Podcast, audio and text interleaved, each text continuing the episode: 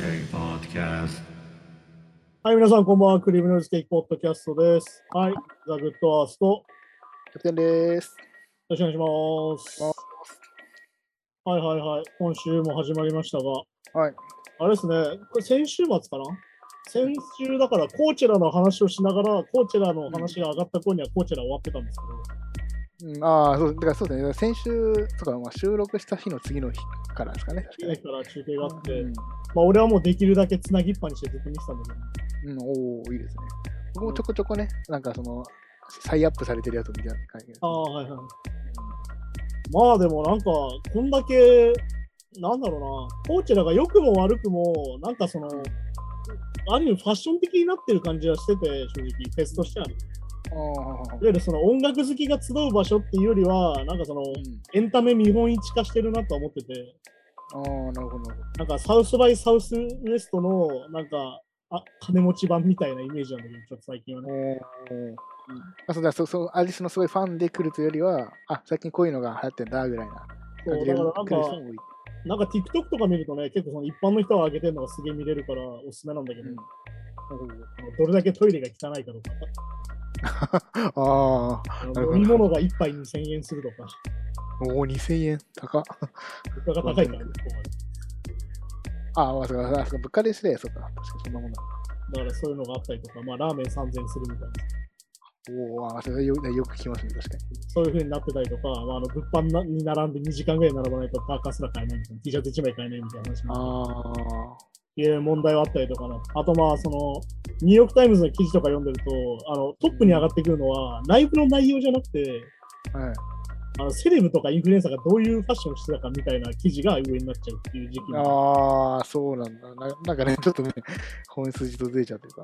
そうだからなんかその、ある意味その YouTube で無料配信してくれるのはありがたいんだけど、実はみんなで音楽に注目してない人が結構多いっていう、コーチェラに関してあは。あ、まあ誰が見に行ってるかとかいうのも注目されてそうそうそうだから結局なんかちょっとそういうなんかエンタメの見本市化してて、うん。若干その、なんだろうな、若干批判されてるのはそこかなっていう。うんだからコーチェラに何を見に行くかっていうよりは、思い出好きのためにちょっと高い金払って見に行くところになっちゃってる。そうか、そうか。ああ、だからやっぱ一般的なフェスって言われるもののラインナップってちょっと特殊だなっていうのはあるし、やっぱり。うん。うん、だからまあ、88ライジングみたいなその企画名で出るみたいなあはい逆に特殊だし、うん。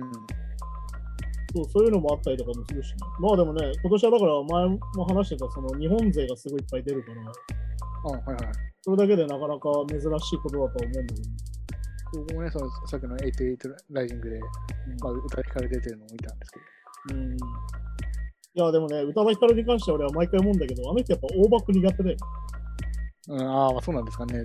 うん、あの人はだパチオライブの映像とか見てめちゃくちゃいいんだけど、やっぱなんかちょっと広い会場で歌ってる時ジャック歌いづらそうだなっていうのは毎回思うんだけど。なんかフェスのイメージないし、あとなんか1曲目めちゃくちゃボーカル近かったですよね。うん。多分あの人、声量自体がそんなにないんじゃないかなっていう。ないのか。多分本当はコンデンサーとかのマイクが合うんだろうけど、うん。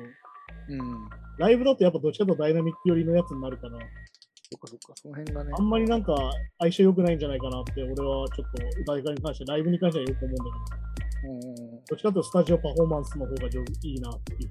そうですね、スタジオライブの映像とか結構ね、めちゃくちゃうまいんですけどね。そうだからそういうのもあるからね。まあだから、なんだろう、日本勢で言ったら、ある意味その、なんだろう、ある意味キャリーパインペムのライブアクトとしての強さみたいなのもあったし、うーん、いや、そうですね。確かに確かだってビリー・アイリッシュと21サベージの裏ですよ。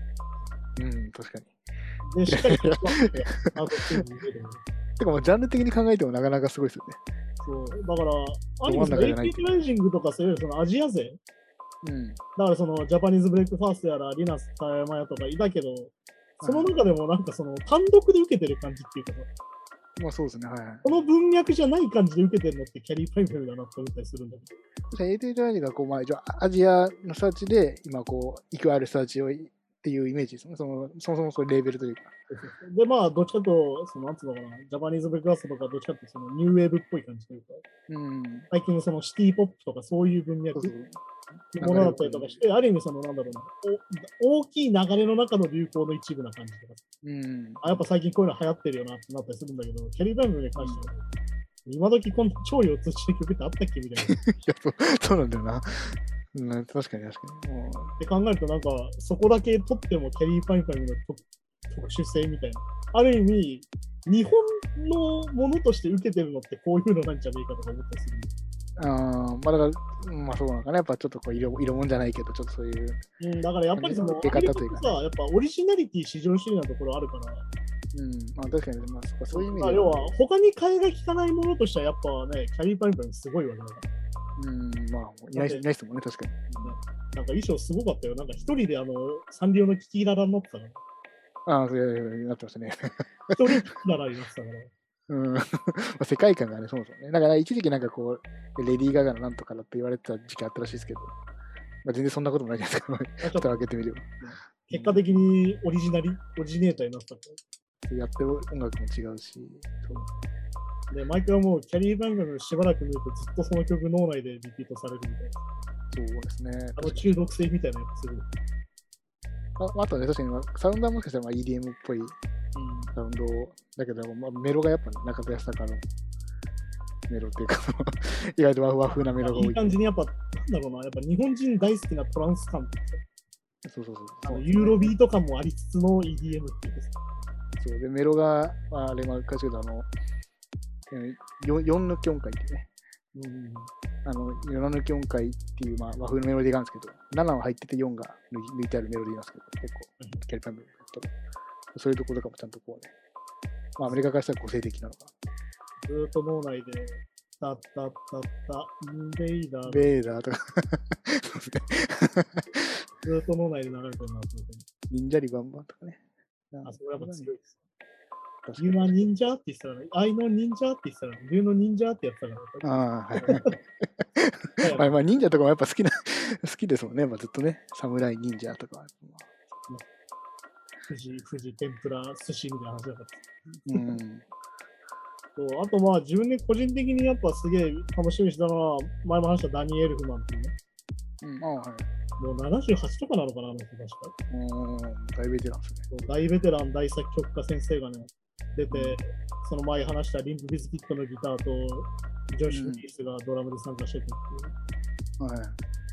いやー、すごかった。俺、てっきりその前も取り上げたトレント・レズナーとか参加してた最近のさ、うん。ちょちょっとなんだろうな、その、チェンバーロック的な、ちょっとその、ミニ楽団ロックみたいなアルバムが出してたから、はいそっち中心なのかなと思ったら、まあ違って、フルオケいて、あの、オールスターでもうなんだろうな、ダニエル・フマンヒットメドレーみたいなのしっかりやってくれて、もう結構ド派手な感じというか。そうもうバットマンのテーマはやるわ、そっからそのままなんつうのかな、シザーハンズも行くし、一番笑ったのはあの、シンプソンズのテーマ始まったのすげえ笑ったあ、それもそうなんだ、ダニエルさんは。あダニエル・フマンの。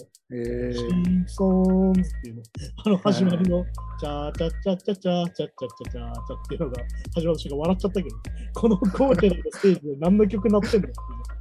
で、てかもう後ろで普通にシンプソンズのオープニング流れてるみたいな。はいはいはい。それをあの生演奏で超がっちりした映像でやってるっていう。えー、なんかそもうそれはそれで普通になんか単独ライブっぽいですけど、なんかね、内容的に。それをね、フェスでしっかり、持ち時間多分45分ぐらいだったんだけど、がっつりやって。うんやってる、はははすごいな。で、もともと自分がやってたバンドの曲も、そのその当時のメンバーをしっかりギターで呼んだりとかしっかりやったりとかして。そういうのもあって、本当になんかオールスターメドレーでね、超良かったんだけど。いや、お願い長生きしてっていう。いや、ダニエルマンはね、ここまで、なんだろうな、フィジカルでできるとは思わなかった。うん。がっつり自分で演奏して、自分で歌ってやって、68か。78、68なんだけど、い68か、あはい。や、自分すごいね。ね。うん、いやいや、すごいですよ。あの脱い脱脱ぐんだけど、ライブ中にさ、すげえ、やっぱちゃんと鍛えてなきゃ出ない体だなって体してて、ああ、そのやっぱ体作り、体力作りは。ちゃんとしてる感じでさ、すげえな。でも本当現役なんですね。いや、もう現役、もうミュージシャンとして現役だなって感じだったね。そこは本当にね、すごいし、ダニエル・フマンは本当にすげえなと思ったのは、一番すげえのはバットマンメドレーからそのままスパイダーマンのテーマにいけるから、すごいね、あ持ーち曲出るのくらいねって。確かに映画好きからしてもたまんないですね、ね。ナイトメア・ビフォー・クリスマスのハロウィンもちゃんと歌付きでやってくれるし。あ、それもそうなんだ。すごっ。そうで、まあ、チャーリーとチョコレート工場のウンパルンパあもーはいはい。はいいやー、すげえなって。だからすごいのはね、ダニエル・フマンのサントラの歌って大体本人がちゃんと歌ってるの。ああ、ええそう、だから、ティム・バートン、サムライミは大体ダニエル・フマンだけど、ほとんどエルフマンは本人が声入れてるから、うん。一応全部できるっていう。はははだからその元々やってたそのオインゴボインゴってバンドの曲もちゃんと自分がボーカルだし、ああ、いやーすげえなっていう。そう曲だけ提供とかじゃなくて、ちゃんとね、じゃあ、そうやっぱだから思ったやっぱバンドマンなんだなっていう、改めて。だからこう、もう譜面だけ、曲だけ書いてとかじゃなくて、ちゃんとね、自分で演奏するのを考慮してやってるっていう感じですね。面白かったよ。あの、後ろのさ、楽団の人たちもさ、うんあの譜面台で紙の人もいれば、あのうん iPad の人もいるっていうのをちょっとおー あそこそうなんだ。ああ、面た。白い。タブレットになってんだからそろそろと思ったら、ちゃんとあの紙でこうやって持って見ながら歌ってる人もいてな。やっぱいろいろいるんだなっていうぱいるそうですね。考える結構いや、だからね、本当になんかビリー・アイリッシュとかさ、なんかいわゆるその今売れてる人、今一番売れてる人みたいなの出てる中にダニー・エルフマンいるから、うん。ぱそこの多様性はすげえなと思うし。まあでも、ある意味ずっと売れてる人みたいな感じですまあでもある意味ずっとトップでもう、もうまあ言うたらレジェンドですよ、言ってしまえばもん。だって、多分今流行ってるもしかしたら映画の曲とか、ダニー・エルフマンの影響を受けて、まあだから、ハンス・ジマーより、ハンス・ジマーと同じ感じだから、もはや。まあ、まあ、そうか、そううん。で、まあ本当にそのティム・バートンの映画といえば彼だし、っていう風になってるからね。だからもう本当にその、なんつうんですか、デビッド・フィンチャーやら、ティム・バートンやらが大好きな俺にはもう全部ストライクみたいな。ああ、そっか、なるほど。どんな球もストライクみたいな。うんこれはプレット・レズナーも喜んでコラボするわみたいな。ああ、まあそうですよね。なるほどね。ってことだから。だからそこも含めてね、だからやっぱコーチェラのそのラインナップの多様さみたいなのはさすがだなと思うけど、うん、まあ、いやそうそうですね。確かに幅広いですよね。本当に幅広いから、だからまあ音楽好きに関してはすげえ楽しめるから、こういう風に楽しまれてるかなと思って、そのアメリカの記事読むとそうでもなくてびっくりみたいな感じなんだから、俺からするとね。うん。あでも逆にまあ、まあ、ライトな人もまあ、行きやすい。まあ本当にだから、フェスティバルとしてやってる感じだからね。で、それにしてはちょっと若干料金高いかなって感じなんだけど。ああ、そこそこ。うん。まあね、だから、ラインナップ的には地味とか言われてたから、今年はね。うん。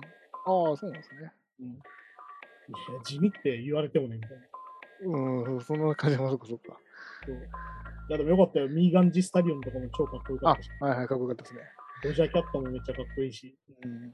いや、女女性ラッパーめちゃくちゃラップうまいやん、みたいな。そう、かっこいいですよね。相変わらず21サベージだいぶ結構雑だなって思ったりあ あ、そうそうそう。見てない、あ、そうなんだ。あれ、やっぱね、ちょっとトラップ系とかね、ちょっとマンブル系の人たちうんまあそっか確かにねだよなってちょっと思っちゃうね。まあ、その女性の方は結構そのダンス込みになってるから見てられるんだけど、うん。あの男性の方はね、結構ダラダラカラオケ感があって、ちそうか、そうか。ょっとね、そこは俺はなんかそのラップがその今メジャーになってて、どこもヘッドライナーラッパーなんだけどみたいな感じで、そこのパッケージングが微妙だな、ライブのっていうのはちょっとある。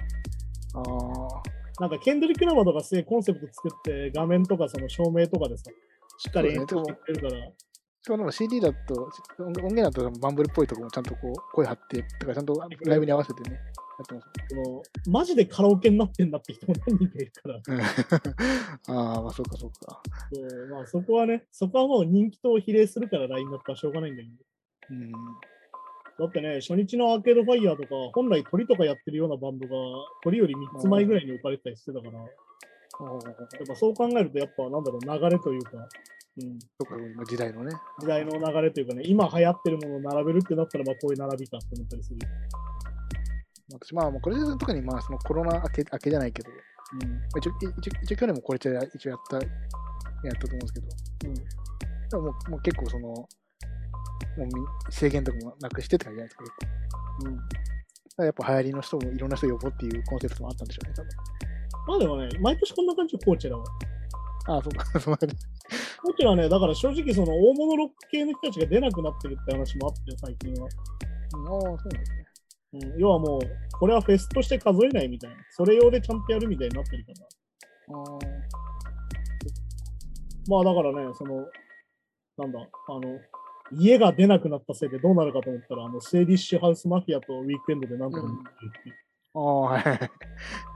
で、まあ実質一応トリはドジャキャットだったっぽいけど、クロージングがそのウィークエンドだったから、うん。っていうのもやっぱ繰り上がりだからね。本当はカニエがトリだったから。うん、まあそうですね。いやあ、そうか、確かに。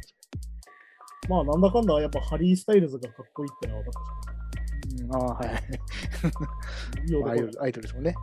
うん 本当ねまあ、あとビリー・アイリッシュとゴリラズが出てきたのちビビったね。ああ、そうですね。コラボしてるんですもんね。で最初あのデーモン・アルバーンが出てた時に、俺結構ブラー好きなんだけど一瞬誰か分かんなかったっていう。なんか変なおじさん出てきたちょっと思っちゃったっていう。私ね、なんかもう、結構普通にラフなね、まあ、パーカーみたいな格好で出てますね。ビリー・アイリッシュとデーモン・アルバーンがなんかいまいち繋がんない。ああ、考えたらあれなんだよね。ビリー・アイリッシュからしたらゴリラズの方がジャストなんだよね、世代的に。まあ確かに確かにそうですよね。ブラーが休んでる間のゴリラズのファースト、セカンドあたりがまさにジャストで小中学生だから。そっか、まあそう僕らがだから中高ぐらいだから、そうそうそう、好きな人多かった。だから本当にフィールグッドインクはまさか聞けるとは思わなかったですけど、ああ、ええそっか。もう見てないんだ、その 見よう。いや、めちゃくちゃ良かったです。まあでもなんかコーチら見てりゃね、今の流行りとか大体抑えれるんで、やっぱフェスのいいとこっていうのはなんかよくわかんないアーティストを覗けるっていうのがいいから、俺はもう YouTube かけっぱでずっといた気にしてるし。ああ、まあそうですよね、確かに。まあでもね、ダニエル・フマン良かったんで、多分ね、来週の配信があるから、来週っていうかまあこれが更新されるともう終わってるんですけど、ちなみに。ああ、まあそっか。あ、そっか。ら来週分は生放送しない。あ、てか配信はあるんだけど、配信はある配信まで。配信はある。だ見て、みぜひ見てほしいんだよ、見ていや、ちょっと見て、ちょっと見よう。そう。うんダニエル・フマンとかすげえ金かかってて、ね、これをバンドでやる凄さみたいな次あるんだ。ああ、へえ。おすすめです。わかりました見てみます。はい。はい、そんな感じで今週もニュースに行きましょうかね。ちょっとオープニング長いな。はい。クエストラブのドキュメンタリーのおかげで、ハーレムフェスティバルが復活。うん。でクエストラブが監督をしたドキュメンタリー映画、サマー・オブ・ソウル、あるいは革命がテレビを放映されなかった時により、ハーレムカルチュラルフェスティバルがえ再注目されたことで、まあに来年ですね、2023年、それにインスパイアされたフェスティバル、ハーレムフェスティバル・オブ・カルチャーが新たに開催されることが決まりましたと。ああ、はいはい。まあ、ちょっとフェス関連のニュースなんですけど。なるほど、なるほど。まあ、これ、あれでしょ、キャプテンもちゃんと映画の方を見たって話で。そうですね。なんかなんか先週、うん。まあ、放送には入ってなかったのかな？放送後かな？なんかこのクエストラブが。ああ、そうそうそうそう。あの、あれね。あの、チクチク分とかでも、そのルーツのやつ出てたよみたいな話してる中で、そその話でしたっけ？そうか。あの、でもクエストラブ実は監督しててねって話なんだけそう、多分これめちゃめちゃ話題になってたはずなんですけど、僕、その、知らなくて、そうクエストラブが監督っていうの。ど。まあでもあれなんだあよ。アカデミー賞でさ、取ったのにさ、賞状、賞をさ、うん。はい、あの、クリス・ロックの時だったんだよ、このクエストラブが受賞した時っていうのがさ、あー長編ドキュメンタリーはいああ、なるほど、なるほど。ウィル・スミスにぶん殴られた直後だったせいでさ、そっか、そそれはなかなかね、そっか、確かに。全然そっちが全然話題になんなくなっちゃって。なな ああ、そうですね。これね、そこも恨めしいんだけどさ。ああ、なかなか確かに。まだでもそっちの、あ、き去年とかに何 ?2022 年？うんアカデミー賞そのイメージですよね。多分。まあだから本当にあの、あれしはウィル・スミスが張り手したやつでしょになっちゃったから。なっちゃう。確かに確かしかも張り手した本当直後の発表だったせいで、本当にそっちの方にも印象 がすげえいってて。そっか、ちょっと、あ あ、なるほど要は、。クリス・ロックが長編ドキュメンタリーのプレゼンターで出てきて、で、ああ、そういうで、ことか。殴られて発表したから、一番じゃあ気まずい時に。まさに一番気まずい時で、しかもあの、あーケースラバーのあの横で緊張してたせいで何も覚えてないって言ってたけど。うん。まあ確かにね、空気が荒れて、まあ、普通にね、それ初監督って言ってましたからね、受賞するだけで緊張するけど、そもそも、そうだから、このドキュメンタリーのやっぱ凄さっていうのは、前も話したと思うんだけど、この、なんつうのかな、これまあテレビ用にしか元々撮ってないテープだったわけ。ど、うん、要はテレビ放送用に、テレビのテープで撮ったから、さっき前も話したけど、フィルムサイズじゃないわけ、そもそも。うん。で、それをアップコンバットする作業もそうなんだけど、要は放送する予定の素材しかないから、どういうことか、まあそっかそっか撮りっぱなしなきゃ。うん、まあ、へ編集未編集のものとか。未編集のものが大量に、要は何百時間かある。はいはいっていうのを一からこう起こしてって、これでこれやって、これやってっていうカメラアングル選んでってやっていくから、うん。もう相当時間かかってるわけ、この作業だけで。まあそうですね、確かに確かで、あとまあ、なんだろうな、この映画見てみるとわかるんだけど、非常にこう見やすくなっててさ、に。いや、ほんとそうです。なんか、それこそ、テレビ番組って言いましたけど、ちゃんとこう番組っぽくなっなんかその、なんですか、そのちゃんと。まあだからドキュメンタリー映画とて。してちゃんと成立させてて、そうそう要は、ただ映画としてそのライブ映像をただダラダラ流すんじゃなくて、うん。この1969年っていうのがどういう年だったかっていうのと同時に、うん。やっぱりこの2021年だよね、だからなんかその公開された年数でいうと、いはいはい。わゆるその50年以上経っても、俺たちまだ同じことしてないかいっていう話にもちゃんとつなげてて、そうですね。で、で今のその当時の人にインタビューしたりとか、まあ、入っててっていう。結構なんかその、まあ、まあ、比べるのはあれですけど、ゲットバックあったじゃないですか。あのディズニープラスで配信されてる。あああれと比べると、なんかだいぶ、なんかまた違う感じというか、ゲットバックは結構ずっと流しっぱなし、まあ、だったんですけど、まあ、ライブじゃないけど、あれ。まあだから、ゲットバックに関してはさ、ビートルズについての話だったから、うん。まあそれに一貫性を持たせたのと、あとまあ、ピーター・ジャクソンがそういう人じゃないから、もともとね。まあ、知ってる前提というかね。やっぱクエストラブがやっぱ当事者としていて、そこの会場に。やっぱりその、今とどうつなげて、今に生かそうぜって話なんだよ、これはやっぱり。うん。そう、だから結構、だから、あんまりそその世代とかアーティストとか、時代背景詳しくない人が見ても、あ、なんか、あこういうことあそうなんだってちょっと勉強になるじゃないけど。うん、だからだからね、あの、パフォーマンスに関してはもう圧倒的に良いので、うん。いや、本当そう、まさにね、そうなんですけもうなんだ、10代のスティービー・ワンダーが出ててドラムを叩くど。あまり、そうですね、一発目そうですね。しかもそしてスライファミリー・ストーンが一番いい状態の頃のライブで、うん。この後もうドラッグやら脱退やらでもうめちゃくちゃになっていっちゃうんだけど、逆にそうか。で、ニーナ・シモンが本当にその活動家真っ最中の一番パワフルな時でね、うん。あの本当にあの F ワードを連発するっていう、ね、超かっこいいああ、はいはい。ところだったりとかするんで。で、まあちなみにその前の年にそのキング牧師が殺されちゃったりとかしてて、いわゆるその、なんだろうな、ある意味その黒人のその公民権運動っていうのがこうなってたのが、ちょっとこう下がってきちゃうポイントなんだよね、結局ね。うん、そっかそっか。まあ、そ要は的な人が亡くなっちゃったっていう。要は平和的にやってこうぜってなったのが、結局やっぱ殺されちゃって、この後もより分断がどんどん深まっていく感じになってくる。そっかそっか。で、なおかつそこに要はどんどんスポイルされちゃって、うまあだからその解放されたとは言いながら、やっぱり2021年とそんなに変わんないんじゃないかっていうか、よりひどかったんじゃないかみたいな話になってて、なかなか解決しない問題も描いてるわけだけど、でも結局要はそこにあったその事実みたいなものもなくなっちゃうから、要はね、流さないと。ん。まあまあまあ、本当そうですね。だからそういうの文化事業としてもこの、なんだろう、アーカイブ化みたいなのが超大事ですよ。うん。うん、いや、本当そう思いますね。確かやっぱりその、一番いい状態っていうのはさ、まあこれ音楽やってるとわかんないけどさ、知り合いのバンドとかでもさ、超いい状態だなっていうのって、本当に実は2、3年しかないわけ、はっきり言って。に。まあまあ、確かに、と特にまあ、バンド全体とかで考えたら確かにそうですよね。でしかもそれってさ、売れてるとか実は関係ないんだよ。うん、そうそうそう。いい曲を書いてる時と、いいライブをしてる時ってのは実は違ってさ。うん。で、その状態がじゃあ本当にいつまで続いてたかっていうと、本当に一瞬だったりするわけ。っそうですね。て考えるとね、その瞬間がここにちゃんと収められてるっていうのがすげえいいことで、でうん逆に言うとこのラインナップ見るとさ、全部いいわけよ。はいはい。どのグループの演奏は超いいし、いや、そうそうそう、そうですね。歌も半端ないしみたいな話でうん。演奏も超うまいし。そうそういうのも、だから単純にそこだけ見てもめちゃくちゃ価値のある映像だから、うでそれをちゃんとクエストラブがその現代問題のさ、現代の社会問題の、まあ、言うたらブラック・ライブズ・マターと重ねて、ん。うん。あの時こうだったけど、今もこうだよねって話をちゃんとつなげてくれるから、これを見終わった後に、ああ、じゃあ、やっぱりそういうことだったんだなと思うところもあるし、なんなら1969年の方が良かったんじゃないかと思う部分が出てきちゃうけど。うん。うん。そうそう、ぶ分断的に、分断の意味ではってことですね。まあ、スライに関して言えば、普通にさ、その白人メンバーがいる時代で、非常にこう、なんだろう、玉石混交じゃないけどさ、うん。なんか要は、サイケが入ってるんだよね。そっかそっか。ああ、まあまあ。あそこのファンクだけじゃなくて、サイケが入ってきてて、うん。で、サイケってはっきり言って、どっちかって白人とかも多い文化だから、まあ、まあそうですね。うん。バランスとしてね。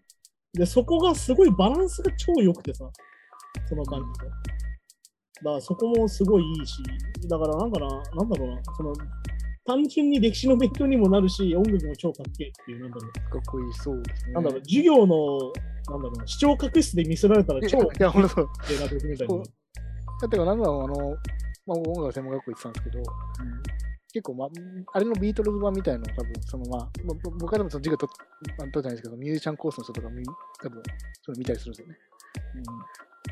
ら本当にああいうので使われそうな、わかりやすくて。本当に教材としても使えるような。教材で。そうそうそうまあだからこれはね、本当にクエストラブのバランス感覚だと思うよ。めちゃくちゃいろんな人でやってる人だから、そう。うん。そう、あの、性格が好きじゃないっていう人もたまにいるんだけど、クエストラブのね。あの、何でもやっちゃうって感じがね。あんま好きじゃないって人もいるんだけど、もう映画音楽から何から何まで全部やるみたいな人だから。ああ、はいはい逆にその多岐にわたる活動がそのバランス感覚を生んでるのかなと思うし。うん。あとは時代的にもちょうどヒップホップの前、うん生まれる前なんですね、ちょうど。ちょうどまあだからね、クエストラブの話で好きなのは、あの、ディアンジェロと組んだ時に、あの、リズムマシーンみたいに叩いてくれって言われるかと思ったら、リズムマシーンみたいにこけてくれって言われて、うん。ああ、ね、そっかそっかそっか。はいはい。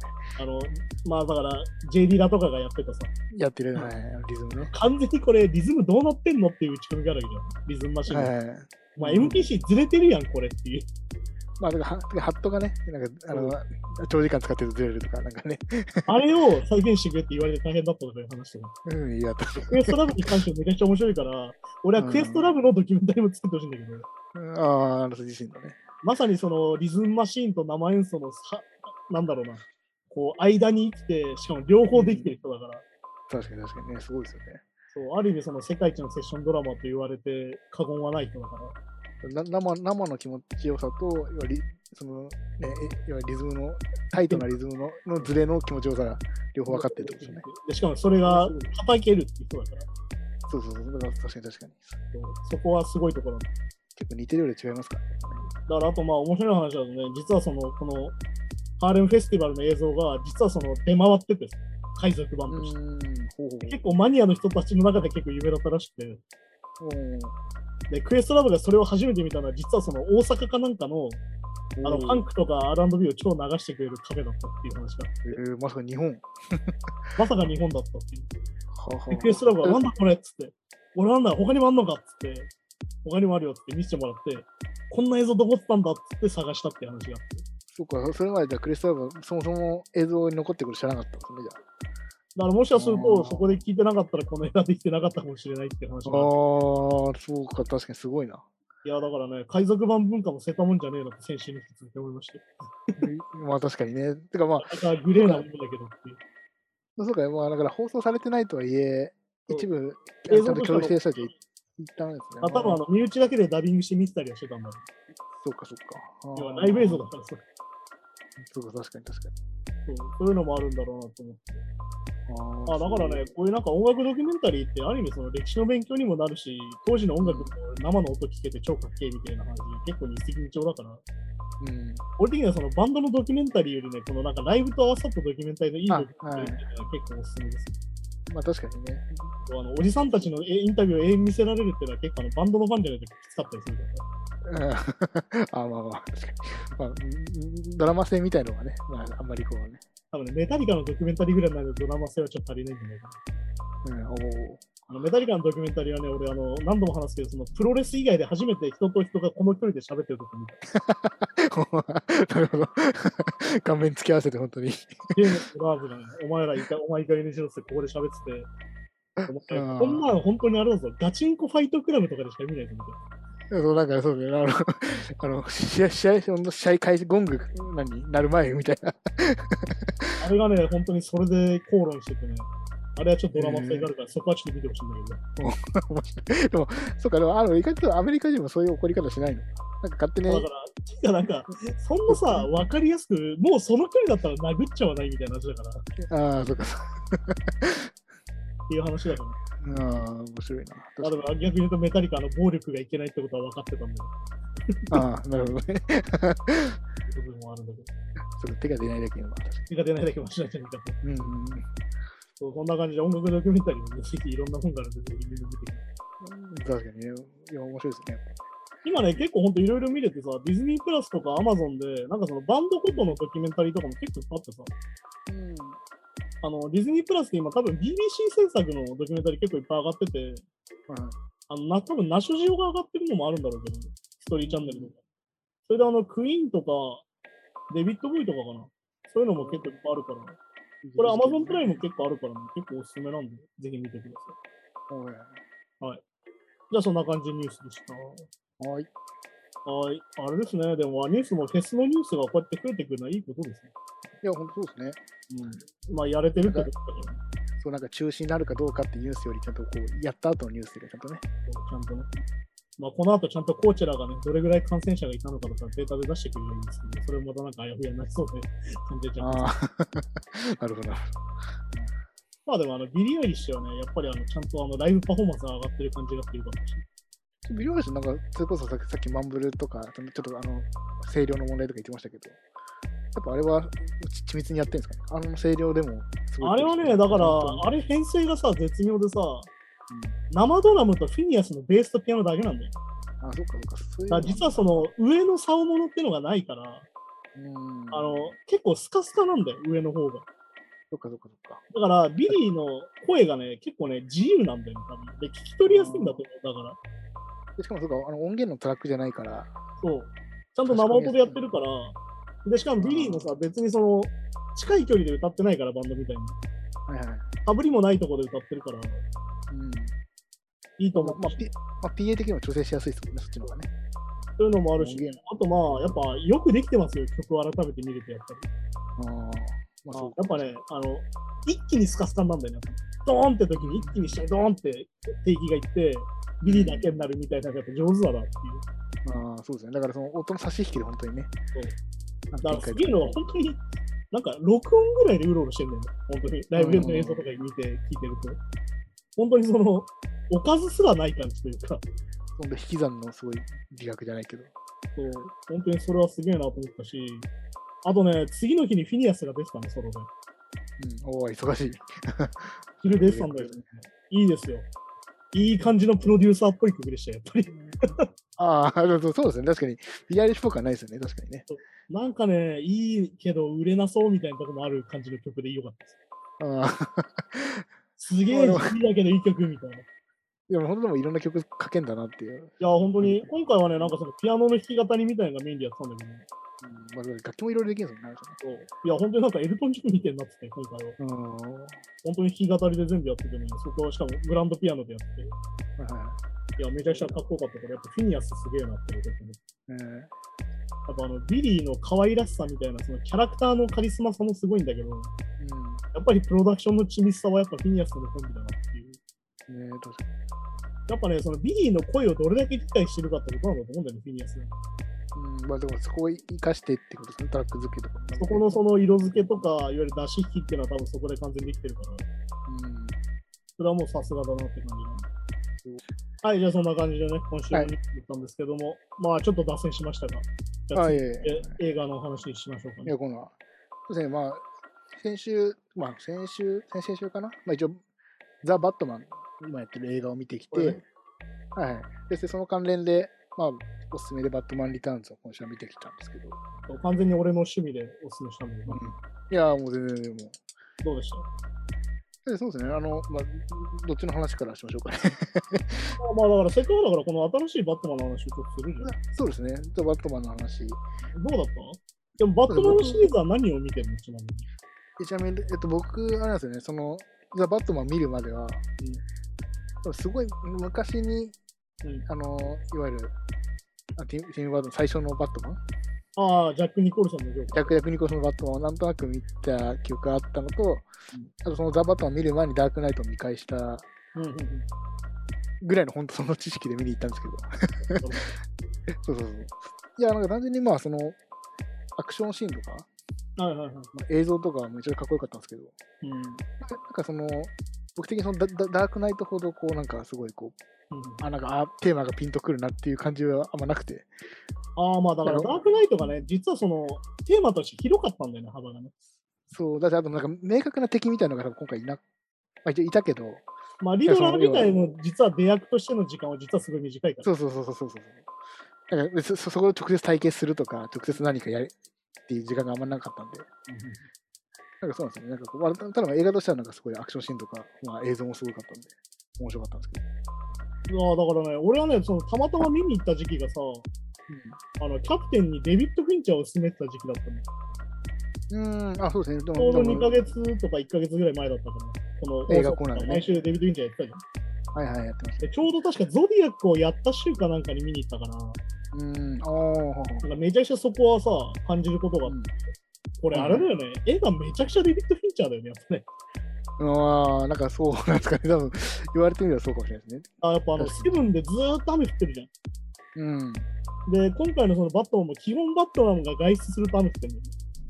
ああ、そうかそうか、確かに。雨のシーン多かったですね。そうで、リドラーが何かしてるときはずーっと雨が降ってて、うん。で、リドラーがずっと謎々を出してくる。あ、そうそうそう。あのハンディのヒントあったり感じもね。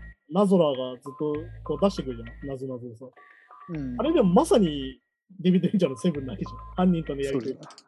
はいはいはい。で、その、実際その、リドラーが出てきた時のルックとかがさ、完全にゾディアックの、うん。ゾディアックキラーのさ、その、なんだろう、マスクの中にメガネかけてるっていうルックスとかが、ですねはいはい完全にそれだったりとか、まあその、この監督のマット・リーブス自体がデビッド・フィンチャーと同い年とかだから、確か。うん。単純にこの元ネタが一緒なのかなと思ったんだけど、でももう知ってる人からすると、まあめちゃくちゃデビッド・フィンチャーなうん。まあ、私まあ、僕もなんかその見に行った時はそんな感じなかったんですけど、の。確かに言われてみれば、なんかこのあの90年代っぽい空気がパッと売ってる感じもなんかして、はいはい、だからまあ、そのニルバーナっぽくしたっていうのはニュースでやったりしたけど、そのニルバーナの音楽も流れてるのと、まあ、もちろんその舞台自体は一応現代なんですけど、うん。なんかそのクラブのシーンとかの雰囲気とかも、はいはいはい。なんかちょっと昔音楽もそうだし、なんかこう、まあ、わかんないですけど、ああいう風にこう、女性が歩いてて、席座って、どうとか、なんか、多分ああんま最近じゃないような気もするんですよ、なんかね。どうなんだろうね。まあそこのクラブ描写っていうのは結構監督によるんだけど、そうまあまあ、アメリカのあれ事情はよくわかんないかもしれないけど。まああと色味だよね、やっぱね。色味がやっぱセブンっぽいっていうか、デビッド・フィンチャーっぽいなってのがあって、で、まさにそこが90年代だけど、実は。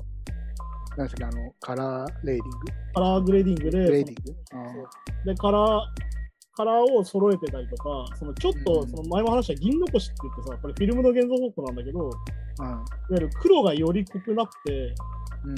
で、こう全体的にこう浅い、浅いグレーっぽい感じになるっていうか、うんちょっと色が汗た感じになるっていうのが、まあ、その銀残しなんだけど、はいまさにそれの感じでやってて、まあだ本当にセブンっていうのはさ、90年代で本当に有名なエポックメイキングな映画だなって思うのは、セブン以降のサスペンスものがみんなあの色味になっちゃったの。ああ、はい。なるほどですねっていうのも含めて、そこも90年代っぽさとしてこのバットマンが表現してるんじゃないかなってちょっと思ってて。うん。まあだから、なんつうのかな、その、カート・コバンだって言ってたけど、俺的には、あの、目の黒くしたロバート・パティンソンのルックは、なんか俺的にはあの、暗黒王子時代のトレント・レズナーっぽさ。ああ、なるほどね。まあ黒なんか髪です。それも実は90年代だしっていう。確かに確かに。っていうのもあって、なんかそこも含めてかなって考えると、本当にその、実際にその、そのなんつうのかな、90年代を意識したっていうよりはもう90年代そのものだったんじゃねえかなって感じもする。うん、そっかそっか。うん、時代だけ違うだけで。まあそう。あとまあ映画としてはね、もう3時間めちゃくちゃ長いのかなと思ったら、まあこれ上手な作りだなと思ったのは、この山場がさ、ちゃんとこそうそうそうう3つ用意してあって、3時間もあったんですもんね。うん。だからなんつうのかな。なんか作劇が実は俺映画っぽくないなと思ったとこもあってさ。要は、見てて1時間で何か起こる。えうでもちょっとわかりますね。だから連連続ドラマっぽい感じは確かにしました。だうんから要は、ちょっと飽きてきたぐらいになんかあって、うん、え、これどうなんのと思ったらまた次みたいな。なんかそれ、あ、確かに確かに確かに。そこは思いましたね。だからよくその4幕構成とか映画の話してるとき俺が使うけど、うん、なんかそれとはなんかちょっと違った作劇な感じがあって、なんかその起承転結、なんか結構そのうん。ちっちゃいちっちゃいピークがなんか1個2個入る感じっていうんですか？なんかこう、一つの長いこうピークがあるっていうよりは、だからそれこそなんかそのデビッド・フィンチャーの映画とか、まあ、ダークナイトもそうかな？ダークナイトもクリストファー・ノーランなんかこう、最初からい細かい振りがいっぱいあって、最後にまとまってガッてくるじゃないですか。うん。なんかあの感じではないかったですよね、ちょっとね。そう、だからなんかそこもちょっとなんだろうな、ドラマっぽいのかなと思ったりしたの。うん。あとはなんか思ったのが、まああれなんだよね、バットマンっていうものの中で出てくるそのいろんなガジェットがあるじゃん。うん、はいはい。いろんなやつの。まあ今回ちなみに一番笑ったのは、あのバットシャブとファンの中で呼ばれている、あのバットマンが最終的になんかそのあ頑張んなきゃって時ああ、はい。ああドドーピングみたいなやつですね。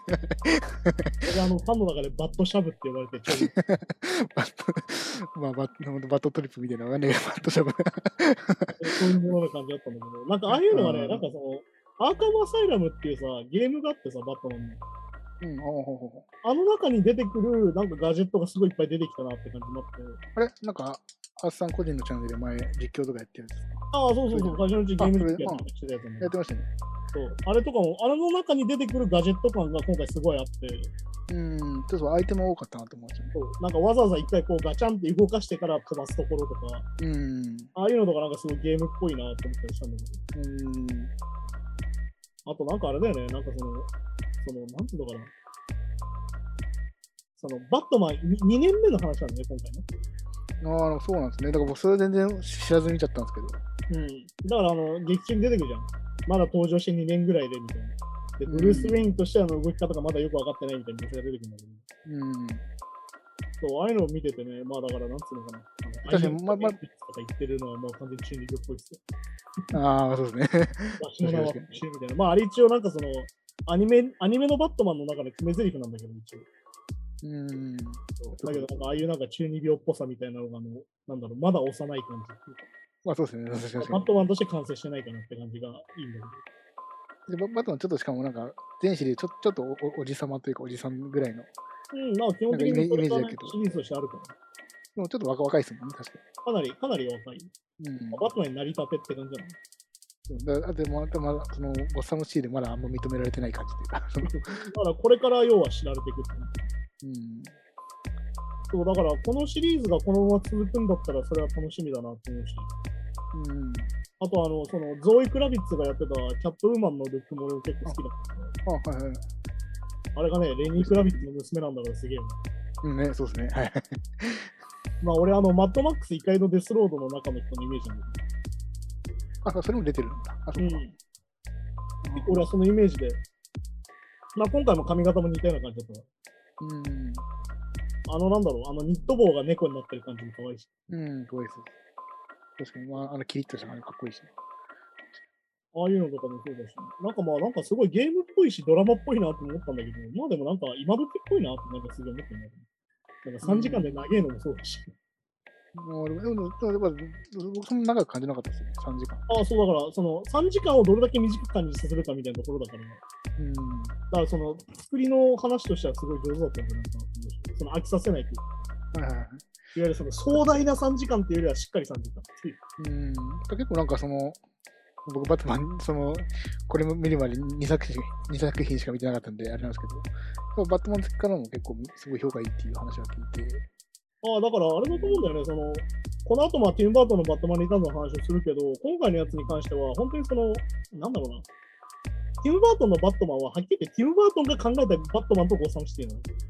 うんまあ、それリターンズ見たらわかると思うんだけど。はいはい。で、クリストファー・ノーランのバダークナイトは何だったかっていうと、そのうんリアリリアルな世界の中にゴッサムシティを建てた感じの作り。ここがもしゴッサムシティだったらっていう。そうだから完全にシカゴとかニューヨークって分かるところでロケしてるそっかそっかそっか。ああ、そそのコンセプトの入りが違うんですね、そうもね違。うんだよね。で、まあ、はっきり言って、先週も話したノーランもティム・バートンもアメコミ自体にそんなに思い入れがないわけ。はっきり言って。うーん、なるほど。そのバットマン好きで映画化したかったんですじゃない人たち。ああ、そっかそっか。バットマンファンとして流れてきて、あ、じゃあ俺やりたいってやってる人なの。ああ、そうかそうか。原作のバットマンをめちゃくちゃ、そう。なんかこうリスじゃなくて、自分に落とし込んでるのが前提でやっ受け仕事受けてるぐらい。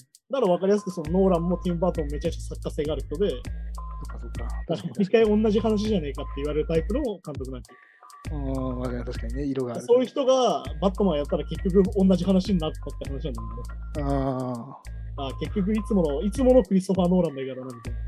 うん。っていうのに関しては、マットリブスはどっちかというとしっかりアメコミをリスペクトして、しっかり作ってるなって感じで、なんか俺の中でそのゴッサムシティの実写化としては今回が一番うまくいってんじゃないかなっていう。ああ、へえ。漫画に出てくる世界を実写に持ってきましたって感じだったら、あれが一番いいんじゃないかな。ほほほほなるほどまあ、あとね、実はね、バットマンを知ってると、今回が実は全部前振りなんだよ、今回の事件が実は。前振り？要は、バットマンの重要人物が、実はまだそこのポジションにいないところが何個かあってね、ああ、はははい。ゴードンが出てくるの。ゴードン警部。うん、できますね。あれが本当は所長になってたりするんだよ。いろんなバットマンシーズン。うーん、そうか。まあ、僕は見た中だと、だから、ダークナイトだと所長。あの、あれね。そうねそうそうそう。ゲリオールドのがやってるうん、ゴはいードン。とか、そんなあったりしてて。であと、ハービー・デントってキャラがいるんだよ、地方検事に。うん。そこも出てきてないの。おで実はどういうことかというと、今回リドラーが殺した人たち、ーはいはい。実はそこの前前職の人たちだよ言ったら、あ要は警察署長が殺されて、市長が殺されて、そっかそっかそっか。地方検事が殺されてってやると、はい、じゃあ新しいキャラに入れ替えますってなった時に、その元々のそのポストに、そう、バットマンシリーズのキャラクターたちがつくと、はい、これ完全にバットマンの世界ってなるわけよ。言うとああ、なるほど、なるほど。だからさっき言った2年目の意味がある。まだバットマンが慣れてない世界っていうことなんです。そういうこと、そういうことか。だからさっき言ったダークナイトとか、えっ、とまあ、ティンバートンのバージョンでやってる、もう完全にバットマンがいる中の世界っていうのがこの後出てくるんだなって感じになる。で結構でも、まあ、いわゆる、まあ、メジャーな、いわゆるジョーカーが敵でっていうのが、エピソード1だとすると、エピソード0みたいな、ゼロみたいな感じの雰囲気ある。まあ、今回だからヒーロー誕生弾っぽいっていうか、そのバットマンスタートっぽい感じになってる。そっかそっかそっか。ふうにはなってたりとかしてね、そんな感じで見るとね、今回のそういう風に見れるんじゃないかなって。あうん。まあでもね、とにかくあの絵がかっこいいんで、もう90年代好きはたまらんし、知らないで見ても普通に絵はかっこいいんで。でそうまあ、アクションとかかっこいいですもんね。まあ、とにかくねあの、バットマンがめちゃくちゃぶん殴るとことかちょっと笑っちゃうんだよね。いや、ちょちょちょっとこうなんか、まあなんか、バイオレンス的な、暴力的なシーン多いですね。なんかね。まあ、あのバットマンはね、あの前、前、何度も言うけども、殺さず手みたいなのがあるんで、うん。あとバットマンの特徴っていうのは特殊能力金持ちなので、うん、そっかそっか、ヒヒーローとしては。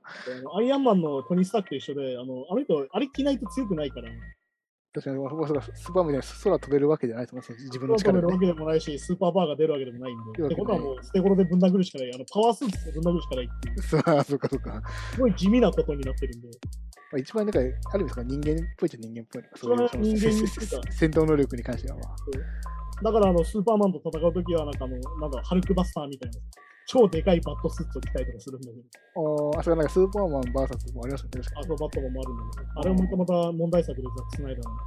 あれはまたまたザック・スナイダーの世界観のバットマンっていうのがあって、あれまた合わせてみると面白いかなと思う。まあ、それがなしになって今回のバットマンがあるから、うん、ああ、なるほど。なかなか微妙なとこっちゃできないところなんだけど。はい、じゃあそんな感じでね、バットマンの話、ザ・バットマン、ザ・バットマンのなんだ、はい。今回一応そのお題になったバットマンリターンの話をしていこうかなと思うんだけど、そうですね。まあ、これを見た後に一応おすすめで、ね、あの、見てきたんですけど、どうでした？もうまあ、まだ全然のダークナイト、ザ・バットマンのいなんかイメージで、あまあ、バットマンとか、いや言われてるこんなもんなのか、こんな感じかと思って見たんですけど、全然違って。あだから本当になんかあの、なんつうの、あの、同じものじゃない、多分一番違うんだよね、ノーランのバットマンと、多分ティームバートのバットマンが多分一番離れてる感じというか。てか、なんなんだろう、か、あんまヒーローっぽ、そのリターンズの方、あんまヒーローもんっぽく感じなかったというか、ああ、だからもうティム・バートンの住人の人だから、どっちかってただの変な人なんだよ。いや、そうそうそう。だし、あと、まあ、これかも勝手にイメージかもしれないけど、このダークナイトとかに比べると、なんか、まあまあ、その年代が前っていうのはあるかもしれないけど、あんまバットマンが強そうじゃないっていうか、まあでもね、これはね、キャスティングの時点ですげえ言われてて、ああ、あの、まあ、わかりやすく言うと、バットマンってこう、ケツアゴなの。どのキャラも大体。あなんだけど、あの、マイケル・キートンっていう今回、その、リターンズでバットマンやってるバットマンって、ケツアゴじゃないの。なんなら顔がちょっと、ま、丸いの。まあもう、カゴ型みたいなおじさんなの。あと、あとなんかし身長もそんな高くない？うんで、なおかつ若ハゲなわけよ。ああ、まあ、まあ、そこはまあ、そこそこ。だから、要は、なんだろう、その、みんなが思ってるバットマンイメージじゃない。ブルース・ウェインっていうのは、もともと、まあだから、これ007的なものがあって、なんか、モテ男で御曹司みたいな。うん。で、身体能力も高くてみたいなところがあるから、完全にその、なんつうの、そこをさ、なくしちゃってるわけよ。うん、そうですね。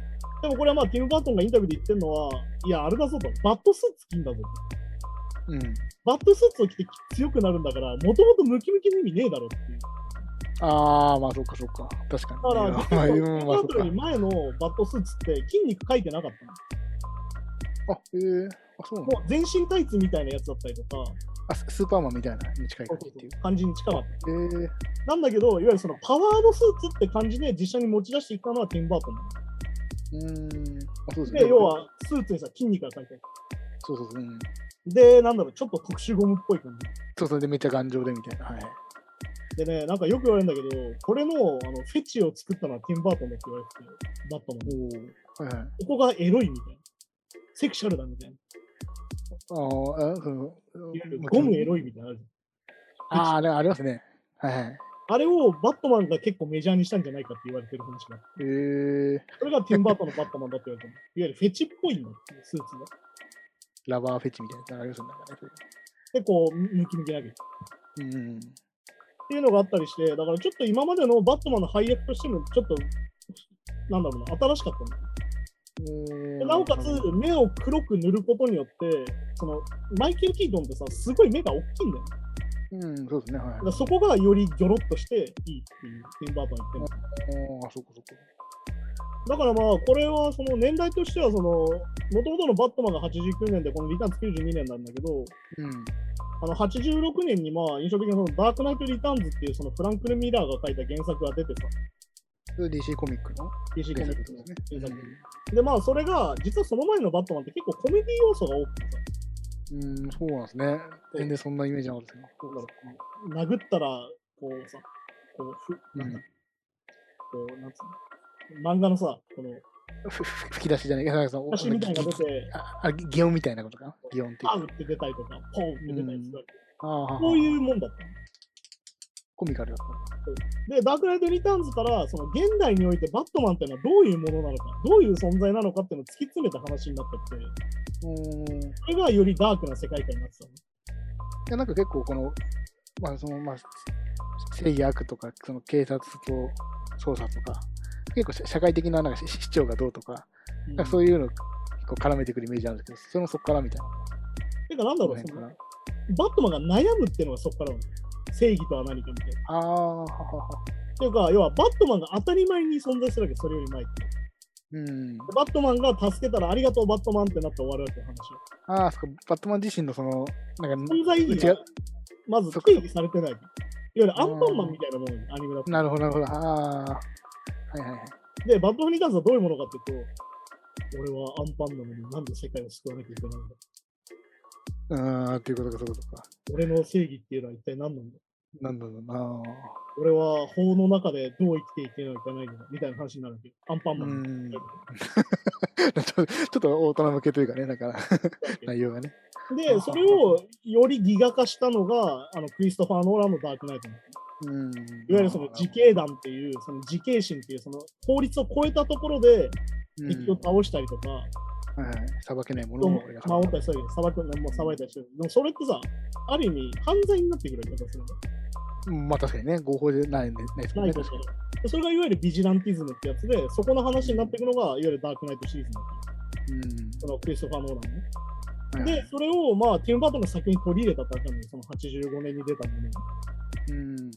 ていう風になってって、よりそのダークヒーローみたいになってったのは、実はこのティム・バートン版からっていう話なんですよ。おー、なるほど。で、あともう一つ原作があって、そのキリング・ジョークっていうジョーカーが出てくる話があって、これが多分結構ティム・バートンは意識してるというか、影響は受けてて、これもまあダークナイトにもすげえ影響されてるんだけど、まあ本当にこのダークナイト・リターンズっていうのがある意味晴天みたいなもんなの、最近の実写化だと。そうか、そうか、その、そうか、いい闇夜で、イゴメいうイゴメイク、そうか、そうか、そうか。正義か悪かどっちかみたいな。よく考えたら変なおじさんっていうね。うん、まあそうね。金持ちの道楽としてや人助けをしてるおじさんっていうさ。まあ確かにね、姿姿見せないしな、確かっていうことになってて、実はなんか変な人なんだよね、よく考えたら。に。うん。まあ確かにね。そうっていうのがあってね、それが非常にそのバットマンの成り立ちとしては珍しかったんだけど、うん。あとまあ、そのこれもティム・バートンの特徴なんだけど、はいはい。まあ、なんつうのかな。結局、この中で描かれる話、うん。ちなみにこのさ、敵が複数出てくるっていうのも実はリターンズからなの。一つの映画の中で。ああ、なるほど。いわゆるキャラが複数描かれて、本来はまあだからうんジョーカー対バットマンみたいな話なんだけど、うん。こうリターンズからいわゆるそのバットマン対キャットウーマン対ペンギンになってくるっていう。三つどもみたいになってくる。いや、確かに確かに。まあ、で、まあ、そっかそっか、確かにね。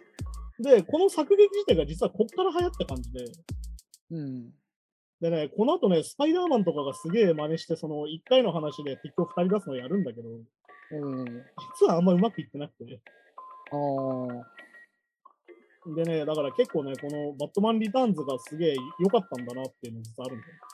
とバランスとかそういうの。バランスとかで考えるとっていうのは。うん。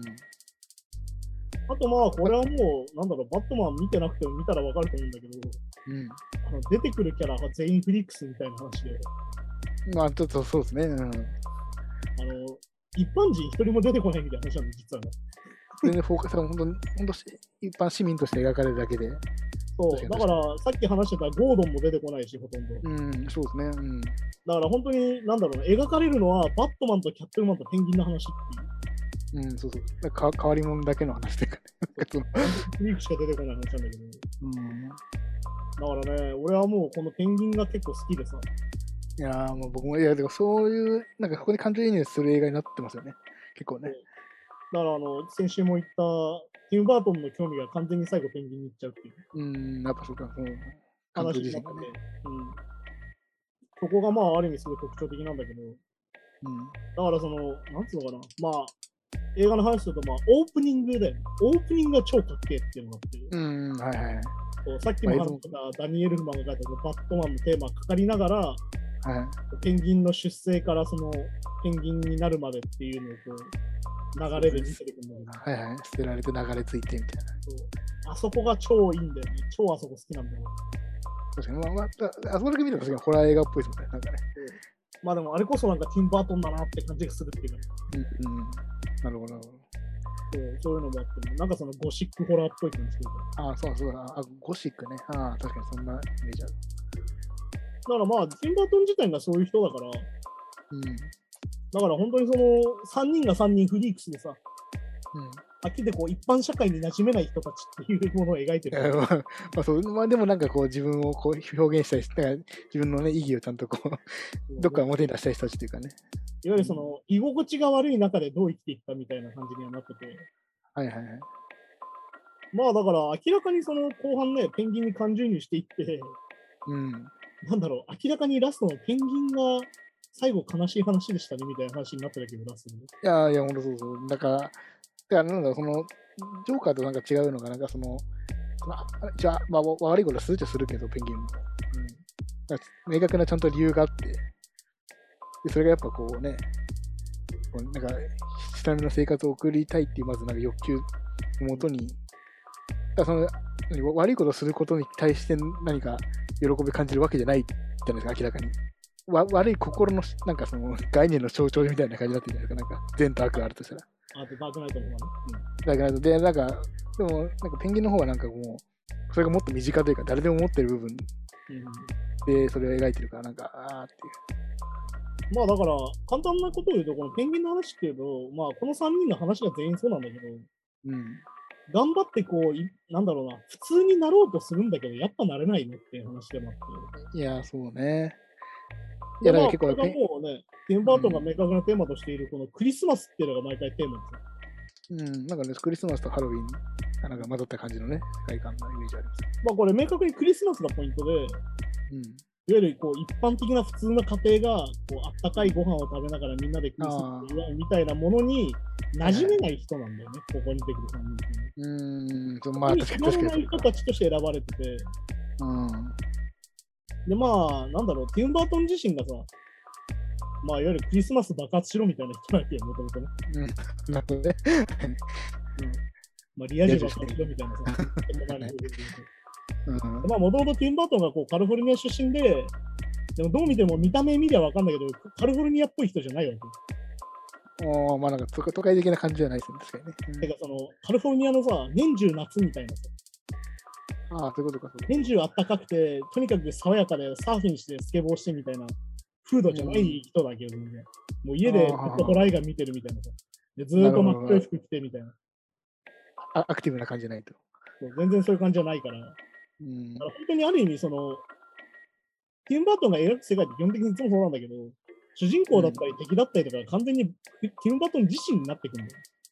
ああ、ええっていう風になってて、今回はだから、ある意味バットマンがある意味ティム・バートンの分身だったはずだったんだけど、うん気づいたらペンギンになってたってなっちゃうあーそうそういうこと、そういうことか。気づいたら俺、ペンギンの方が俺だな。なってた。だからこれもあのコメンタリーで言ってんだけど、もう完全に途中からペンギンの方に感情移入してたって言ってて。まあなんかね、俺ペンギンが主人公みたいになってますよね。なんかね、ちょっと。だラストもあの、なんだろうな、これ言っちゃうと、あの、ペンギンにさ、ペンギンが最後こう、うわーって倒れて、あはいはい。ね、ペンギンたちに見送られて終わるあの、はい、動物のペンギンたちね。はい。それってもう一番英雄的な死に方じゃん、あれっていう。いや、そうそう、なんかね、そうむむしろああそこがなんか一番こう、あグッとくるというか、なんていうか。場面になってて、まあ実はすごい変な映画なんだから、ポイントとしては。あの、うんアメコミ映画では一切ないっていう。ああ、なんかそうああとなんか、バットマンもやっぱ、なんかすごい、なんかせせせっこいというか嫌なやつっぽく描かれてますね、なんかね。まあね、あの、盗聴した音源を流したりとか。そう、流してはめたりとか、あとまあ普通になんかちょっとせせ戦闘シーンですけど、敵から割った次元爆弾みたいなやつあれを腹に巻いて蹴落として爆発させるとか、なんか、そういう悪者のやり方なん。だからいわゆるダークヒーローとしては実は正解なんだけ？ど、実はこれ、あの、さっきも話した、ティンバートンのバットマンってめちゃくちゃ実は人が死んでるの。そうですね、だからそうそうそう、言われたらそうですね、人死んでますね。だから実はその、バットマンのある殺さずみたいなのも実は守ってないの、ティンバートン。思ってないなぁ、そういう違和感もあるそうだからダークナイトとかでやったじゃん。できるだけ人を死なないようにみたいなやつ。な。はいでも一切ないから。お前めちゃんこ人死んどるやんけっていう。爆発させると似合って笑ったりとか、なんかその、ああいう、あれももう完全にそういうのだし。なるほど。あとなんだかん、なんならあれだからね、今までのジョーカーで一番殺してるのはジャック・ニコルソンのジョーカーが多分一番人を殺してるから。ああ、なるほど。なるほどそういう風になってたりとか、実はだからその、さっき言った、このマット・リーブスが釣ったバットマンとかうん、はまた全然違う話なんだよね。なんかそうですね、全然。うんだからさっき言ったゴッサムシーの実写化ではないと思う。うんティム・バートンの世界の実写化なんだよ。やっぱりティム・バートンテーマパークの中のみたいな感じのなんかね。バットマンエリアの話。そうかまあ、あと、本当にこれは象徴的で、さっき言ったそのフリークス3人のさ、生きづらい話だって言ってたんだけど、うん。まあ、一番これでえじっくり描かれてるなと思うのは、ある意味キャットウーマンで、うん。まあセリーナ・カイルっていう秘書がいてさ、うん。もともとはね。で、こう、うんちょっと引っ込み思案な人で、まあ地味な感じのね。はい。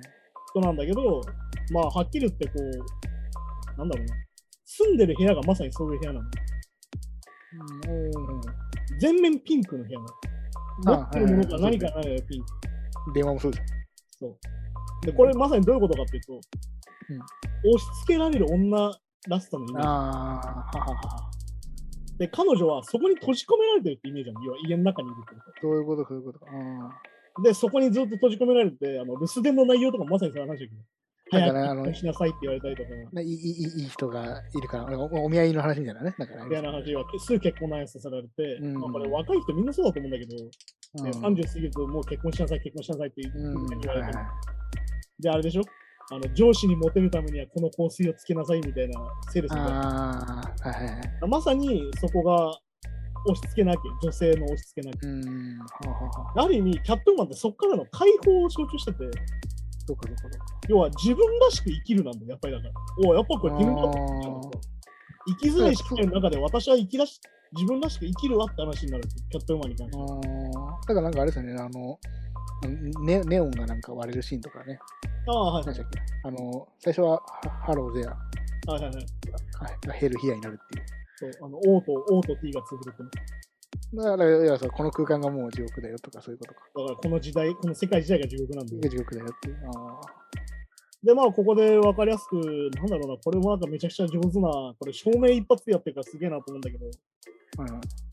まあ、このシュレック、マック・シュレックっていうその社長が出てきて、実はこいつがまあうん一番悪役だった話なんだけまあそうですね。だから者みたいなね。はい。ど、で、まあ、その社長の秘書をやっていて、うん社長の書類を見てるときに、データを見てるときに悪いことしてるのに気づいちゃうんだよね、セリーナが。いわうん。ゆるこう原発をごまかして作って、はいはい。エネルギーを、なんだろうな、金儲けに使おうとしてるのに気づいちゃうん。う。で、そこで殺されそう、殺されるんだけど、実はそのさ、まあ、本当にね、まあ多分本当に十何秒くらいしか映ってないんだけど、お社長から声をかけられて、お前何やってんだっつって。うん。で、振り向いたときに、このメガネのこの影が、こああ、なりますね。ああ、はいはい。でなななんかこれ下から照明が当たってる感じになりますよね。う、あれあれですよ。あの、キャットマンの仮面です。ああ、そういうこと？はあれ？あれも猫のいなんですよ、だから。ああ、じゃあそのためのメガネの可能性もありますね。なんかね。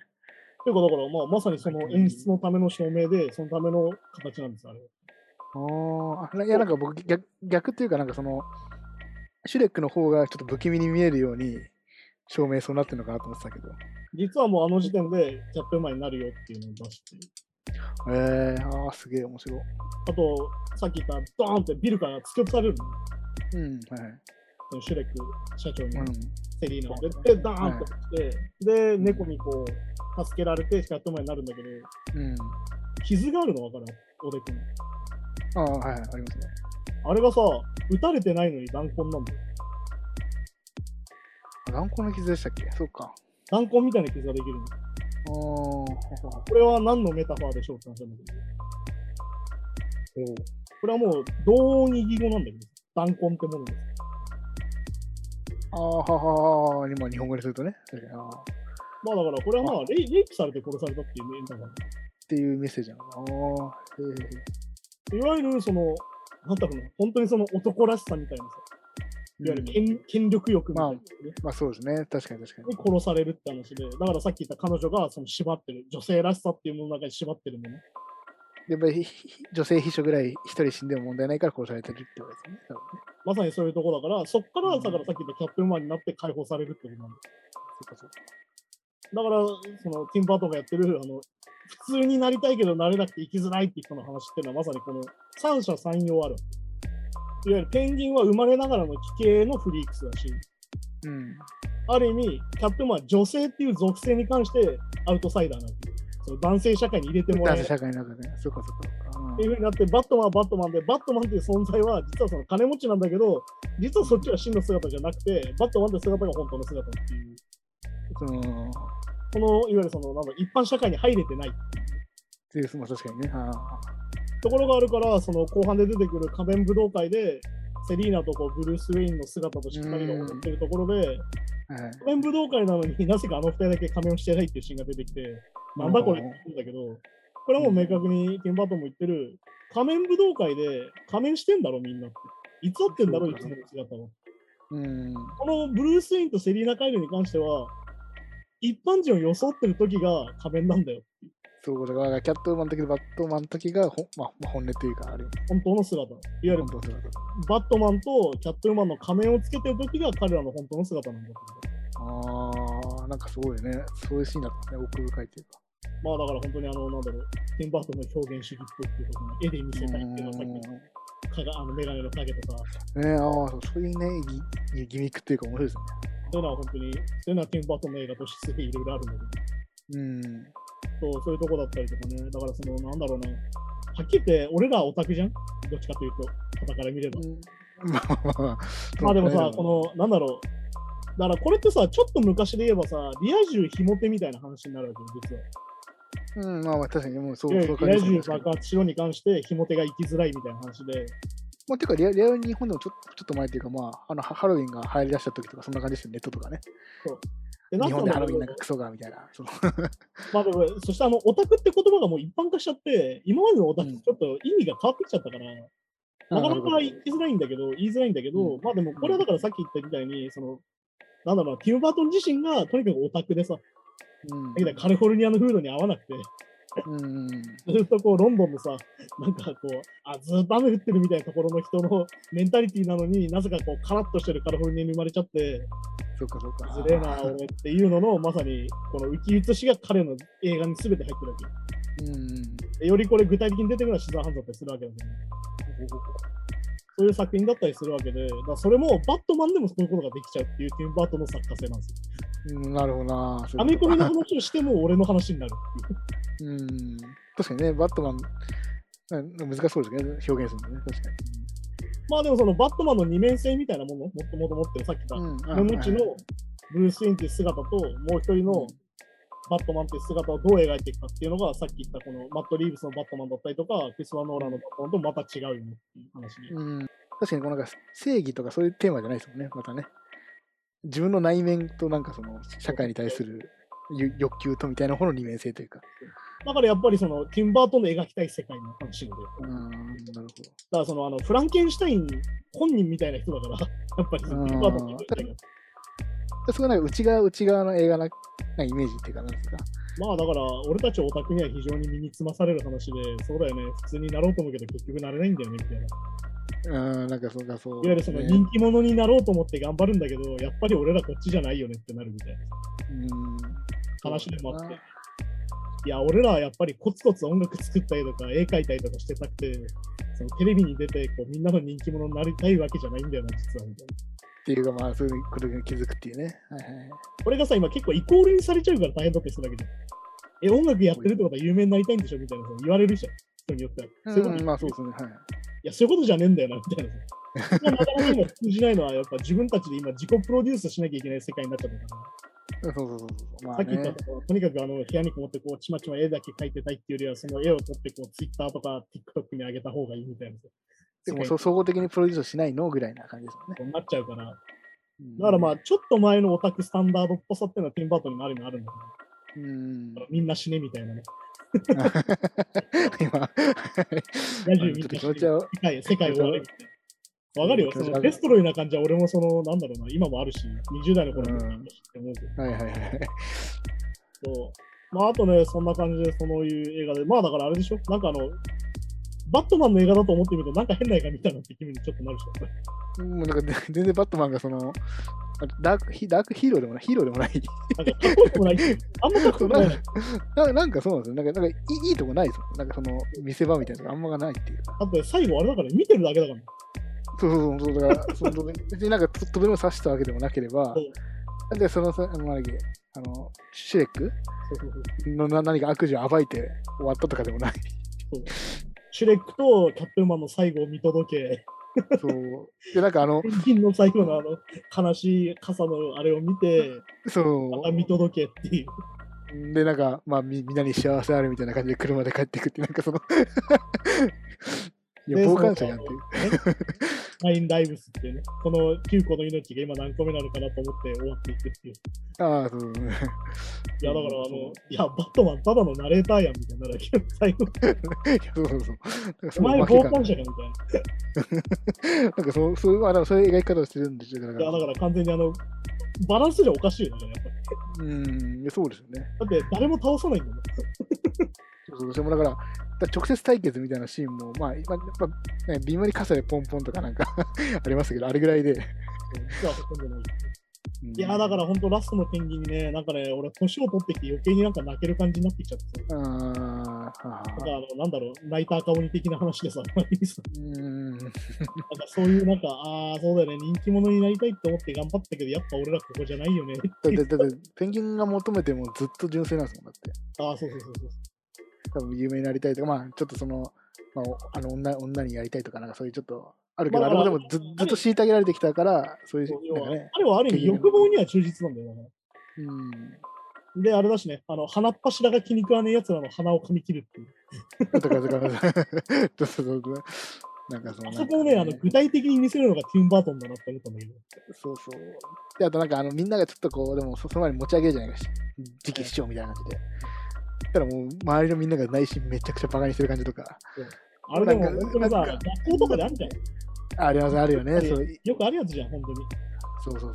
そうなんだよ。あこいつら何にも俺のことを期待してねえのに期待したふりしてんのみたいな。だからなんかわわかんないけど、なんか、あの、なんだろうな。まあ、もうまあ、なんかこの、あの、半決めの半に漏れちゃって、ああ、はいはい。いいよ、あの、あの仲良くしようよって言って入れてもらえるけど、結局なんかその、本当の友達と思って入れてもらえてるわけじゃなくて、まあ、の重ってたみたいな。みたいな、なんかそうそう、なんかその、な、ななんだろう、難しいけど、なんかそういや、だからね、本当にね、このなんだろう、ルサンチ万太郎な10代、20代過ごしてる俺からすると、本当にバットマンリターンズある意味アンセムで。ああ、なるほどね。まあ、ある意味だからラストはそのアメリカンニューシーマン的なね、そのうん一般社会と戦ったんだけど、最終的にはなくなってしまうペンギンみたいなさ。そう、あとなんかセリフも悲しいですよね。なんかこう最初は、いやー、ペンギンじゃねえ、オズワルドだ、みたいな。言ってたけど、やっぱり俺はペンギンだって開き直る。あそこ超エモいんだよね。俺あそこすげえっていうかさ、ちょっと感動するポイントでさ、でもいつまでたっても本心は多分ペンギンじゃねえ人間だって思いたいんだけど。言いたい。いとそれを抱えたままもう、なんかもういいや、どうでもいいやって感じになってる感じ？より自暴自棄になってる。あーなんかね、すげえわかる、なんかな、なんかすげえわかる。俺は怪物じゃねえって思うんだけど、やっぱり怪物だったみたいな話じゃない。うん、だからなんか本当に、なんか、ペンギンがちょっとこう、おいいいい感じに来てるぞ、いい感じに来てるぞって波に乗ってきたのが、ズーンって潰される話っていうか、それを潰すのがあの似たようなあのフリークスのバットマンっていうさ、そう、一応、そうお前、ね、身内苦しいんじゃないよみたいなさ。うん、でもやり方もいやらしいし、なんかちょっとそうね、でしかもそのね、ペンギンをさ、さっき言った盛り立てようとしてるのは、さっき言った悪徳社長のマック・シュレックなんだそうそうそうでもこれってさ、本当に社会でよくあることだよね。なんかうん。人気者だっつってこう、ワーしちょい、ワーしちょいってやるやつってさ、うん。大体一番プロデューサーが悪いこと考えてるみたいなやつ。そうね、だからもう、まあ、そうなんだよな。まあだからそういうなんかその、結局ラストにはこう、後ろでニヤニヤしてるやつがいるから気をつけるみたいな話。まあ、だからそういう、そういう話にも実はつながる。だから実は言うとうん結構その、なんだろうな、よくある話でもあるじゃん、これっていう。うんそう、確かに現実だからこう、一。気に、一気にわーって持ち上げて、あ、こいつダメだと思ったら、はって手を離すっていう。そう都合悪くなったら切っちゃうっていう。だからまあ、むむしろ都合良くなったら切れるから、そのおお矢面に立てやすいとかね。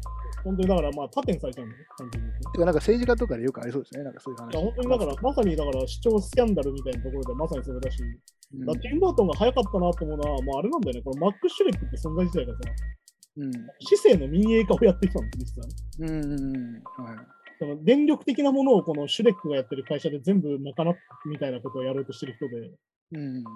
だまさに、でもこれ今の新自由主義者のまさに根源やみたいな。っ確かに今でもそうなりつつありますもんね、日本もね。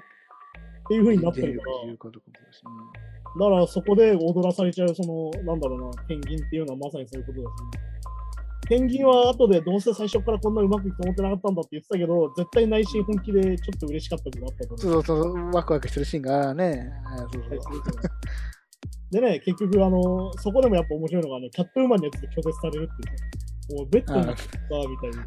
あで、あそこでさ、くそ、この野郎、気を持たせやがってっつって、あの、なんだろう、傘つあ、あそうそう。そう、あれもあなんか勘違い男っぽい感じでまたね。あそこは、うわー、モテねえっていうさ、うわー、モテねえ。悲しいけどモテねえ、これっていうさ。まあ、しかもああそこでやっぱこれもしかも、いや、俺は次期市長になる男だぞみたいな言うじゃないですか、ベッドのところで。だからあれもなんかこの、まあ、ミーハー心も見ていかないと、そのそ権力にすり寄っちゃう心もあるって感じの、なんか、そう、だから結局、権威主義会っていう。なんかその、なんか、なんか、なんかさ、そのそうなんだよな。そうだから、あの、ある意味、そのペンギン自身が、実は俺たちの合わ映し鏡になってるっていうのが。だし、そうなんか、そうなんか、なんかすごい本当にやっぱ、人としてすごい未熟ってそうそういうんですか？未熟な感じが全部に出ちゃってるっていうか、そのいわゆるその愛を受けないで育った人の、ある意味そのそうそうそう愛が分からなさみたいなところもある。うんうん、で何が本気の親切心で何が愛なのかっていうのが分かってない。分かってないっていうのはだから結局、身近にいたペンギンたちは、結局はそれは分かってるから最後見送ってくれるっていう。うん。うん。こっちに出てくるペンギンはさ、ペンギンみたいな顔をしてるただのおじさんじゃん。だああ、はい。から元のペンギンってそういうことなの。そういうキャラああいわゆる奇形で顔とかがペンギンっぽくなっちゃってるあーそういうことあ、あ、そういうことだ。あもともとペンギンにキャラがいるから周りにペンギンがいるだけだ。まあだからそれでティンバートンは周りにペンギンを出した。いらっしゃってことか。ああ、そういうこだからやっぱあれもティンバートン世界。やっぱとか。うん。そうそうまたなんか、ティーンワードのなんかその部下っていうか、家来みたいな。そう。うん。たちみんないいですよね。サーカサーカス担保高橋さんね、あれもめちゃくちゃキャラいいよね。だからめちゃくちゃそこもティンバートンっぽくてさ、そうそうそう。あの、なんだろう、いろんなキャラがいるじゃん。火吹くやつとかさ。あなたの、うんなんだろうバットモビルのエンジンボーンってやられるのがかわいそうだけど。ああ、そうそう。あれも、あれも残念なんかもう、普通にわわわいや、もう悪者の殺し方なんですよ、あの、いや、やってることひどいんだよね。てか、あれも死んでますもん、確かによくないな。あれも死んでるし。だからあの、チンピラ、チンピラピエロみたいなのがいろんな言ってそ。う。あと、あの、面白いのは、あの、竹馬乗ってるだけのやつとかいて、あいつ別に悪くないだろっていうさ、そうね、そうね。あのバットモビルにこういうのでバーンってそうそうそうそう。あれは確かに。あれもあれだよね、あの、竹馬乗ってるやつにいじめっ子がやるやつだよ。うん、そうそうそう。確かに。ああれは、ですか、まあ演出。あの、一応なんかあの、ジャグリングしててそれが火ついてるそうそうそう。ああ、やってるけど、まあ、パフォーマンスやからですね、マジでね。あれちょっと面白いんだよね。あそこだからティム・バートン世界だなって感じだね。まあだから本当にそのあれなんだろうね、その、なんつうのかな、その、リアリティラインってあって、これがだから結構面白いのは、映画によってリアリティラインがあるわけ。これ映画の大きな話。要は、ティム・バートンの世界観でのリアリティラインがこの映画の中であって、その中のバットマンとキャットウーマンが成立するわけ。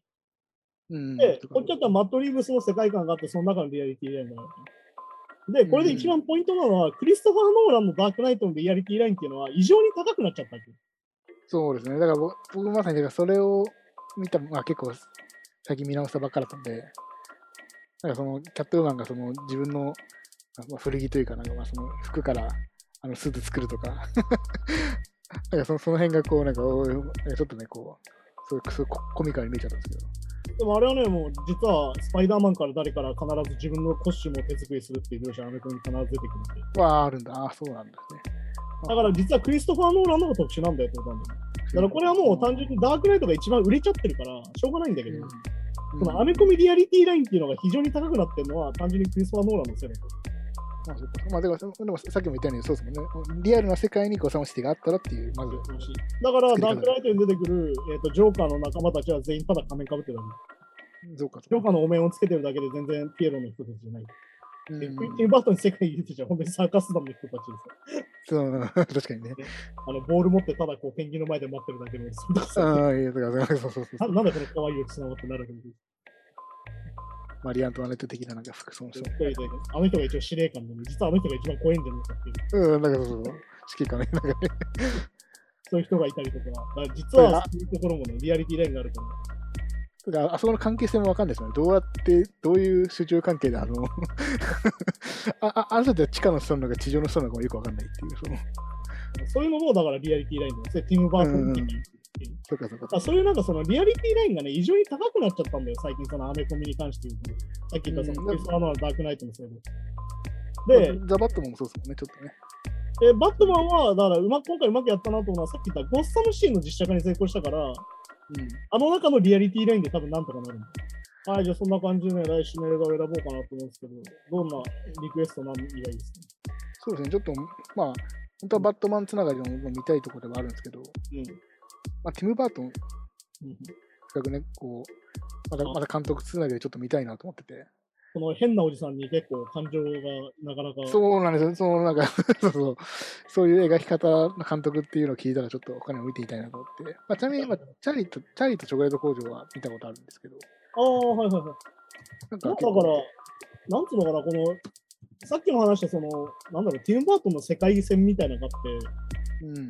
そこがまあ最初の方に出てるから、最初の作品の方がいいかなと思うんだけど、じゃああれかな、ティム・バートンの作品から選ぶのかなそうですね、ちょっとぜひお願いします。じゃあね、せっかくだからもう、もろ、もろ俺の話、もろティム・バートンの話ことを、シザーハンズかなと思うんですよ。お、シザーハンズ。ほうほうほうこれまあ、名前は知ってるぐらいな感じで。うん、いや、まあまあ、うん、聞いたことありますね。あこれね、まさにその、バットマンとバットマン・リターンズの間に実はやってて。うーん。ほうほうほうん、だから実はそのティム・バートン自身もこのバットマン・リターンズの話をするときにさっき言ったそのフリークスの生きづらい話う。うん。を描くときにいやシザーハンズでやってるからさどうしようか迷ったんだよねって話はしてるんだよねみたいな。ああ、そうなんだ。シザーハンズでもろやっちゃったからなあそこの話って。いうあ、じゃあ結構テーマとしては似てるというか。り近い。うん。でシザーハンズの方がより具体的、ほうほうほう。うん、よりそのなんだろうなその現代社会の中の生きづらい俺みたいな話だから。うーん。まああの若えジョニー・デップが超かっけえので そそのジョニそのジョニー・デップなんですもんね、確かに。あそうシザーハンズ役がねうん。ジョニー・デップだし、あの、まあ、ウィノナ・ライダーっていうヒロインも出てきて、まさにこれがなんかオタクヒロインとしては超可愛いっていう。おあこういうのオタク好きそうな女の子みたいなところもあったりする。お。ていうかビジュアル的にも方そういいですね。